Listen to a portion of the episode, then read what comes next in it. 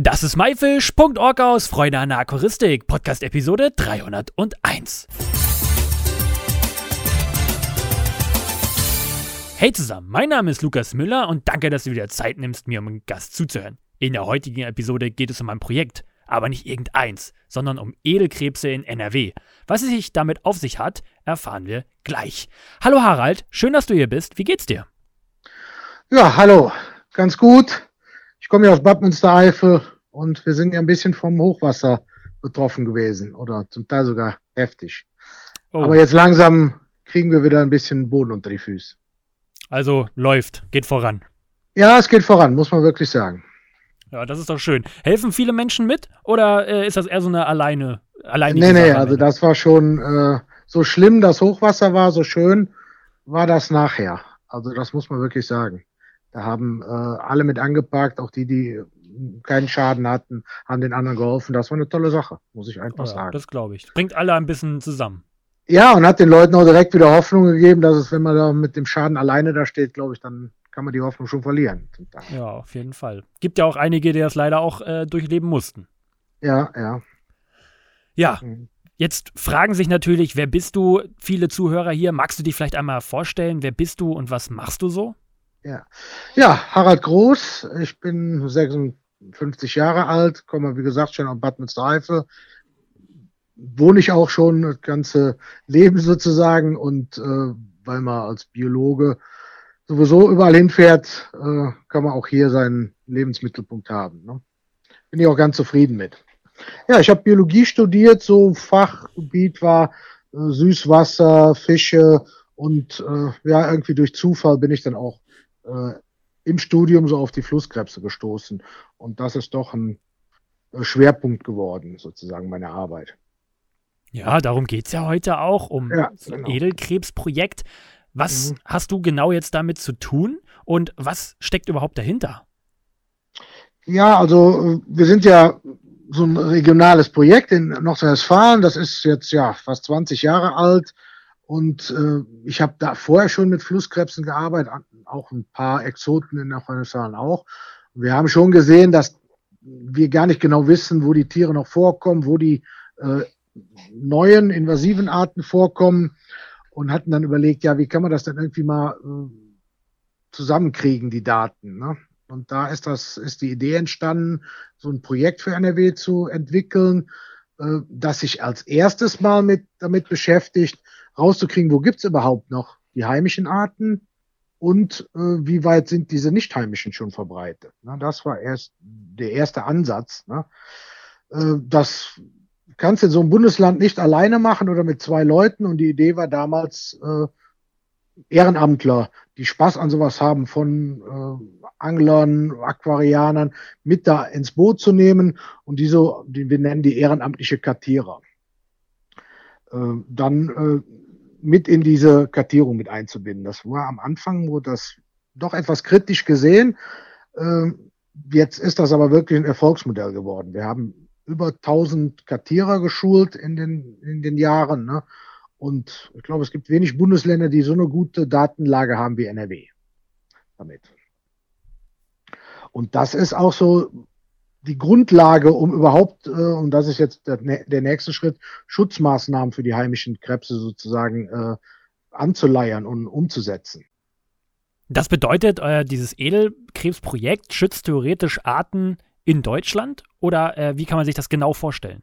Ja, wir sind schon ein Schutzprojekt für NRW. Also das ist so ein bisschen auch äh, der Kostenträger. Äh, da können wir nicht deutschlandweit agieren, schaffen wir auch personell gar nicht. Also wir sind so auf NRW fixiert.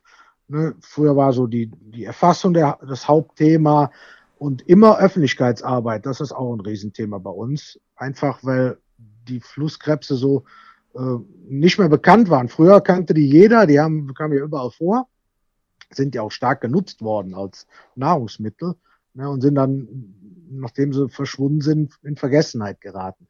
Dann kam natürlich durch die Aquaristik so ein Hype. Flusskrebse wurden auf einmal äh, in, ne, waren, wurden in der Aquaristik gehandelt. Ja, und leider äh, alle Arten, die so irgendwie in der Aquaristik gehandelt werden, äh, gelangen auch irgendwann mal in die Natur. Und einige Flusskrebsarten haben uns hier ganz gut gefunden. Also haben sich sehr gut ausgebreitet. Und das wäre jetzt nicht so ein Riesenproblem, wenn diese Amerikaner, das sind meistens amerikanische Flusskrebsarten, da gibt es ja viel mehr als hier bei uns, äh, nicht noch so eine Krankheit mitgebracht hätten, die die europäischen Arten äh, der hilflos ausgeliefert sind. Da haben sie also kein Immunsystem. Und das ist die Besonderheit auch an der ganzen Geschichte. Ne? Das nennt man ja die Krebspest, die ist ja schon um 1900 in Europa ausgebrochen und hat die Bestände also massiv dezimiert. Mhm. Magst du vielleicht für die Zuhörer, die nichts von der Krebspest wissen, ein bisschen was dazu erzählen? Ja, kann ich gerne machen. Also das ist, äh, früher war es eine Pilzkrankheit, hat man gesagt, jetzt neuerdings sagt man, der Erreger wäre eine, so eine, eine Alge, aber das ist auch eigentlich ganz egal. Das ist eine Krankheit, die äh, so in Amerika mit den Krebsen sozusagen sich entwickelt hat und da so verläuft wie, sagen wir, bei Menschen die Grippe. Ja? Äh, die Tiere sind weitgehend immun, haben die Krankheit, fühlen sich vielleicht ein bisschen schlecht, das kann man nicht sagen. Der eine oder andere wird auch der Krankheit erliegen, der sowieso äh, eine schlechte Konstitution hat, aber in der Regel schaffen die Tiere das äh, zu überleben und können auch das Immunsystem arbeitet dagegen. Diese europäischen Arten kannten diese Krankheit überhaupt nicht. Das Immunsystem äh, reagiert da kaum drauf oder viel zu langsam. Und da können äh, ganze Bestände, also von tausenden Krebsen innerhalb von wenigen Wochen im Sommer äh, sterben dran. Ne? Also das ist schon, und das hat der Krankheit auch den Namen Krebspest gegeben, ne? weil sie so verheerend wirkt. Hm, die, übrigens, die australischen Flusskrebse haben genau das gleiche Problem. Hätten. Aber da ist die Krankheit noch nie hingekommen. Nach Australien. Wie kommt das? Weil die Australier, was Einführung von exotischen Tieren und Pflanzen angeht, äh, viel strikter äh, agieren als wir hier. Ja. Bist du die der haben, Meinung, dass man das in Deutschland auch so strikt machen sollte? Ja, das ist ja jetzt. Also die, äh, es gibt ja eine Liste äh, der invasiven Arten, die besonders gefährlich sind, so eine EU-Liste und dazu auch eine Verordnung und die haben dann jetzt ein Handelsverbot bekommen. Ne? Nur sind die Arten schon alle da. Ne? Deswegen äh, kam das jetzt etwas spät. Die Australier machen das anders. Die äh, gucken schon vorher, dass nichts reinkommt. Ne? Die haben mit ein paar äh, Tieren schlimme Erfahrungen gemacht. Ne? Da gab es keine Katzen, keine Ratten, keine Kaninchen und äh, das ist da katastrophal gewesen in Australien. Mhm. Und das ist auch jetzt so ein Thema von uns. Wir, der Edelkrebs ist so ein besonders schlimmes Beispiel, was passieren kann, wenn man nicht heimische Arten äh, aussetzt. Und das wollen wir auch so ein bisschen in der Öffentlichkeit transportieren. Ne? Heißt der Edelkrebs ist eigentlich der ein deutscher Flusskrebs? Nee, der kommt in ganz äh, Mitteleuropa vor. Ne? Also wo er fehlt, ist Spanien und England. Und sonst kommt er äh, doch in ganz Mitteleuropa vor.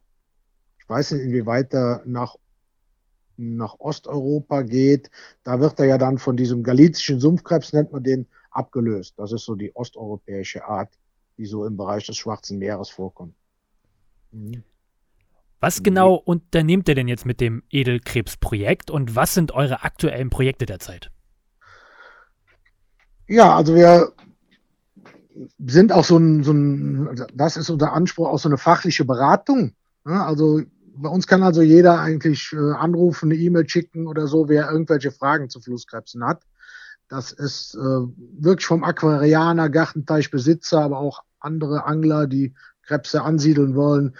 Äh, finden das wichtig, weil viele Fehler passieren. Ne? Zum Teil werden äh, die Arten gar nicht unterschieden. Die Leute wollen was Gutes tun, ne? eine heimische äh, gefährdete Art einsetzen und äh, kaufen dann amerikanische Krebse. Und das äh, ist, glaube ich, wichtig, dass es so, ein, so, eine Stelle gibt, wo man sich da Rat holen kann. Ne? Das ist eine Sache und seit 2016 äh, machen wir auch, äh, führen wir auch selbst so Wiederansiedlungsprojekte durch. Für den Edelkrebs und auch für, den, für die kleinere Art Steinkrebs. Ja.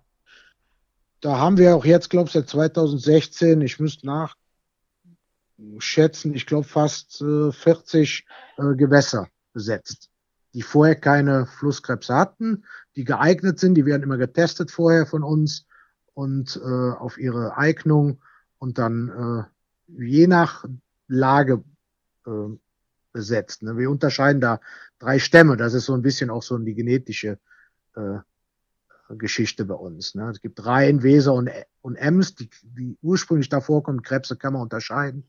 Und äh, das wollen wir auch so ein bisschen beibehalten. Und das ist so im Moment unser Hauptschwerpunkt, diese Wiederansiedlungsprojekte. Immer mit regionalen Partnern. Das können wir nicht alleine machen, ne? ob das der Eigentümer ist vom Gewässer oder der Angelverein oder ein Naturschutzverein. Das kann ganz, ganz unterschiedlich sein. Mhm. Und äh, dann züchtet ihr alle selber zu Hause diese Krebse nach? Oder wie kann man sich das vorstellen? Ja, also äh, diesen Rheinstamm, äh, den züchte ich schon seit langer Zeit, also auch schon fast 20 Jahre in äh, ja, drei Teichanlagen mit äh, zusammen, ich glaube, fast 20.000 Hektar Teichfläche. Also da haben wir äh, sehr viele Tiere, auch reichlich Besatztiere dadurch. Die anderen äh, zwei Stämme, da bauen wir gerade äh, Nachzuchten auf. Es gibt für den Weser-Stamm eine in äh, Niedersachsen und wir versuchen in NRW auch äh, jetzt eine aufzubauen und auch für den Ems-Stamm. Das sind dann auch, auch alles äh, oder vieles Ehrenamtler, die dann sowas äh, vor Ort machen. Das würden wir personell gar nicht hinbekommen. Das äh, klingt ja erstmal richtig, richtig gut. Sind denn Krebse ja. in Deutschland gefährdet? Ja, das äh, kann man nicht anders sagen. Also beide Arten der Steinkrebs, das ist der kleinere, der mehr so in den in kleinen Quellbächen noch zu finden ist. Und der Edelkrebs sind beide äh, vom Aussterben bedroht. Bei dem Steinkrebs kennen wir nur noch ein einziges Vorkommen in NRW. Na, der ist vom Aussterben bedroht, schon untertrieben. Na, beim Edelkrebs haben wir noch ein paar äh, Vorkommen mehr. Wir denken, dass es so ja, um die 100 sind in NRW aber mit auch äh, ja, äh, fallender Tendenz. Wir hatten die letzten Jahre schon ein paar große Verluste, auch von großen Beständen. Überwiegend durch die Krebspest. Ne? Hm, du hattest auch erzählt, dass es halt viele amerikanische Arten ausgesetzt worden sind. Welche Flussartkrebse kann man denn in Deutschland äh, in den Gewässern finden?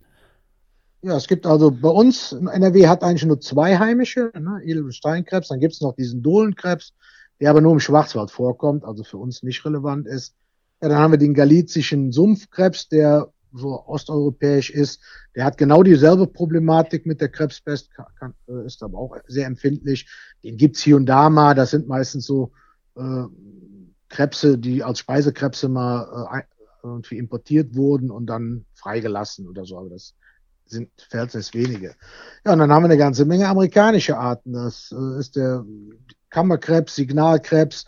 Das sind ältere Arten, die schon länger hier sind. Und dann der rote amerikanische Sumpfkrebs, den es ja auch in vielen Farbschattierungen gibt. Marmorkrebs und den Kalikokrebs. Das sind Krebse, die jetzt erst die letzten, ja, 10 bis 15 Jahre zu uns gelangt sind. Ne? Und das sind gerade äh, Krebse, die auch ganz anders äh, von ihrer oder doch anders von ihrer Biologie sind. Die haben eine extrem hohe Vermehrungsrate, ne, kommen aber eher in äh, Seen, also in stehenden Gewässern oder in langsam fließenden Gewässern vor. Und da machen sie aber richtig äh, große Probleme, äh, dass wirklich der, die ganze Biologie umgekrempelt wird. Ne? Das ist äh, wirklich katastrophal. Gibt es denn auch genug Futter dann überhaupt für die anderen Tiere in den Bächen und auch für die Krebse? Und was fressen die überhaupt? Ja, die Arten, die bei uns vorkommen, sind wirklich klassische Allesfresser, das muss man sagen. Also die nehmen sowohl äh, pflanzliche Nahrung als tierische Nahrung, ne? von, von einem Erlenblatt, was ins äh, Gewässer fällt, ne Algen, Wasserpflanzen, bis Schnecken, Würmer und klar, da sagt man immer dann auch äh, einen toten Fisch. Ne? Aktiv Fische fangen sie eigentlich sehr wenig, aber äh, man nennt die auch so ein bisschen die Gesundheitspolizei des Gewässers. Ne? Aas fressen sie nicht. Äh, manche, die äh, irgendwie Krebse dann füttern wollen, lassen den Fisch noch erst lange liegen. Das ist also nichts. Normal in einem Gewässer mit guten Krebsbeständen ist ein, ein toter Fisch äh, nach ein, zwei Nächten vollkommen aufgefressen. Ne? Also sie haben ein sehr breites Nahrungsspektrum. Und äh, man merkt schon, wo äh, diese amerikanischen Arten vorkommen, verändert sich das Gewässer. Also andere Arten gehen einfach zurück. Das mag ein Nahrungskonkurrent sein, auch Konkurrenz um Versteckmöglichkeiten. Und der, der schlimmste ist dieser Kalikokrebs, äh, der in so in, auch in ganz äh, seichten äh, Teichen leben kann, die fast austrocknen. Ne? Und da gibt's nachher fast nur noch diese eine Art. Ne? Mhm. Und äh, das ist schon katastrophal. Und die laufen dann auch, die können ja über Land laufen. Und wenn so ein Gewässer dann sozusagen kaputt ist, dann versuchen die ein anderes zu erreichen. Ne? Mhm. Haben die denn äh, natürliche Fressfeinde? Ja, das haben sie schon. Das, äh, also Jungkrebse werden fast von allem gefressen. Ne? Die sind ja höchstens äh, vom Edelkrebs ein Zentimeter bei den Amerikanern, weil die so viele, die haben kleinere Eier, viel mehr Nachkommen, die sind noch kleiner. Da, äh, die werden sogar von Libellenlarven gefressen. Ne? Hm. Nachher, wenn sie größer werden, äh, wird die Anzahl der Feinde etwas geringer. Der ne, große Fische, ne? was so ein besonderer Krebsfeind äh, ist, ist der, sind Aale, ne? die natürlich auch in diese Höhlen reinkommen. Und gerade so, wenn die Krebse häuten sich ja, um zu wachsen, ne? die haben ja einen festen Panzer, der muss abgestreift werden, ist, dass das überhaupt alles so funktioniert, ist schon äh, ein kleines Wunder. Aber danach sind die Krebse sehr weich. Und wenn dann, wenn sie dann gefunden werden von einem Aal, kann er die natürlich einfach fressen. Ne? Aber auch Säugetiere, Fischotter muss, den gibt's ja auch kaum mehr. Früher wirklich waren Krebse ein wichtiger Nahrungsbestandteil. Heute ist es der Waschbär. Also bei uns in der Teichanlage haben wir immer Besuch von Waschbären. Ne? Aber auch Enten, Reiher, also jeder, der einen Flusskrebs kriegen kann, der frisst ihn auch. okay. ähm, wie sieht es bei euch mit Veranstaltungen aus? Gab es jetzt äh, wahrscheinlich aufgrund äh, von der Pandemie wenig, aber macht ihr Veranstaltungen? Ja, ja, auf jeden Fall. Öffentlichkeitsarbeit ist ja bei uns ein ganz wichtiger äh, Punkt. Ne? Klar, also die Pandemie war schon äh, schlimm. Wir haben dann alles versucht, unsere Infomaterialien, die wir haben. Wir haben in der Broschüre verschiedene Infoblätter, die auch auf der Internetseite äh, zu downloaden, äh, zum Download sind, überarbeitet. Ne? Man muss ja irgendwas machen dann in, in der Zeit. Sonst machen wir auch wirklich Vorträge, so Seminare, also Ganztagesseminare über Flusskrebse. Äh, wir haben auch einen Infostand, wo wir mit auf Messen gehen oder irgendwelche Tag der offenen Tür von irgendwelchen Vereinen und sogar eine Wanderausstellung, die man bei uns leihen kann. Ne? Leider lag das jetzt wirklich in der Pandemiezeit brach. Wir hoffen, dass wir im nächsten Jahr da wieder durchstarten können. Das hoffe ich auf jeden Fall auch. Ja, ja, Kann man ja. denn bei euch, wenn jetzt zum Zuhörer vielleicht Lust bekommen hat, euch zu unterstützen oder bei euch mitzumachen, kann man euch da irgendwie kontaktieren oder äh, wie sieht das aus? Ja, selbstverständlich. Also über die Internetseite kann man uns gerne kontaktieren. Man muss immer, äh, wir haben viele, die auch helfen wollen. Problem ist ein bisschen äh, die rechtliche Situation. Die schränkt manches ein, äh, weil die Flusskrebse rein rechtlich zu den Fischen gehören und dann das Fischereirecht greift. Ne? Jetzt, äh, wenn man eine Reuse oder so, damit fangen wir oder machen die Kartierung oft bei Seen oder bei größeren Fließgewässern, da muss man also einen Angelschein haben und auch die Berechtigung für das Gewässer. Ne? Was man natürlich machen kann, äh, ist auch immer, weil die Tiere ja nachtaktiv sind, so Nachtbeobachten mit Taschenlampe. Ne? Das ist, äh, das kann eigentlich jeder machen. Ne? Das ist auch manchmal ganz interessant. Da sieht man nicht nur Krebse nachts. Aber man muss immer gucken, klar, wenn der, äh, wenn ein Eigentümer des Gewässers dann Leute nachts mit der Taschenlampe an seinem äh, Gewässer äh, sieht, vermutet er natürlich nicht, dass einer da äh, Krebse sich angucken will. Ne? Ja, Darum ist es immer besser, vorher mit den Leuten mal zu sprechen, wenn man sowas machen will. Das kann ich nur raten. Harald, du hast jetzt schon öfter die Internetseite genannt. Wie, wie lautet ja. die Adresse und wo seid ihr noch so vertreten? Äh, www.edelkrebsprojekt.nrw.de, einfach durchgeschrieben. Ne? Äh, klar, wir sind auch bei, bei Facebook ein bisschen, äh, da bin ich vielleicht schon ein bisschen alt für, um das alles so hinzukriegen, aber wir haben junge Mitarbeiter, die das äh, für mich übernommen haben, so Geschichten. Ne? Und das ist auch wichtig. Also äh, Öffentlichkeitsarbeit ist wirklich ganz entscheidend, da muss man auch dranbleiben, ne? weil vieles, und das muss man sagen, äh, ja nicht aus bösem Wille passiert, sondern weil man eigentlich falsch informiert ist. Ne? Und gerade, äh, ich sag so falsch verstandener Tierschutz, wenn ich jetzt äh, irgendwie Krebse mal gekauft habe im Aquarienhandel, manchmal sind das auch Tiere, die sich nicht gut vertragen mit anderen.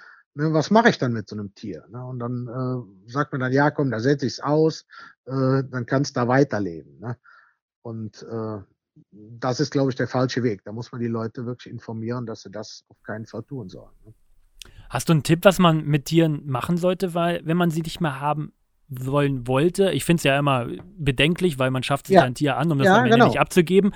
Ja, Aber es gibt ja leider trotzdem immer der Fall. Hast du da irgendwelche Tipps, was man da machen kann? Ja, das ist, das ist natürlich der erste Weg. Man schafft sich, soll sich kein Tier anschaffen, um es nachher äh, loswerden zu müssen. Kann natürlich immer mal passieren. Ne?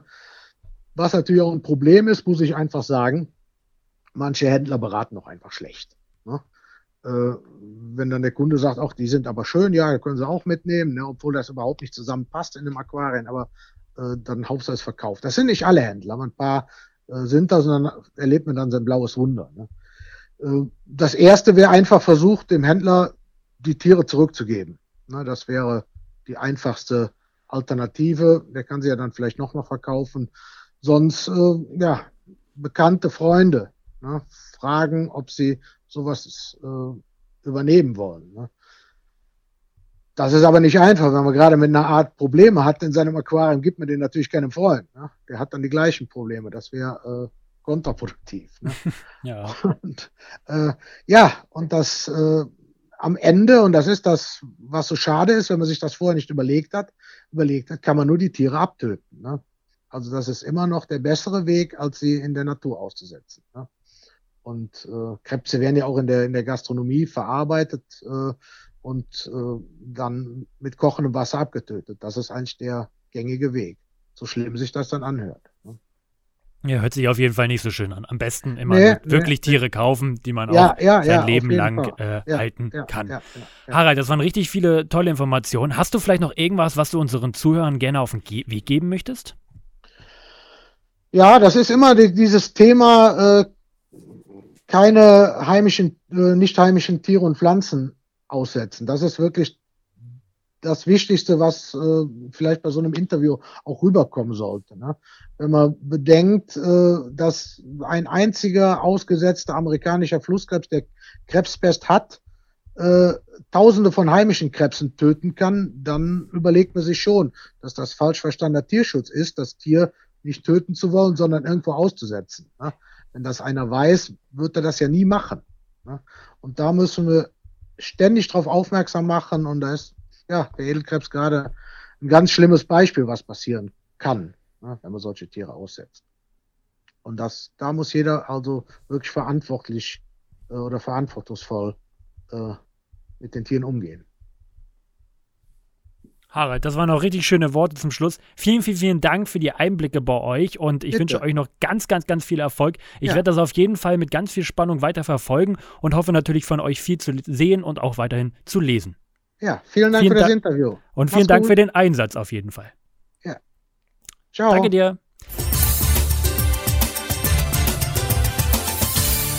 Das war myfish.org aus Freude an der Aquaristik. Danke, dass du dir Zeit genommen hast, dir diesen anzuhören. Ich hoffe, du konntest einige Infos aus dieser Episode mitnehmen. Alle weiteren Infos zu dieser Episode mit Bildern und Links findest du wie immer unter www.my-fish.org slash Episode 301. Wir hören uns nächsten Freitag wieder. Danke und tschüss, euer Lukas.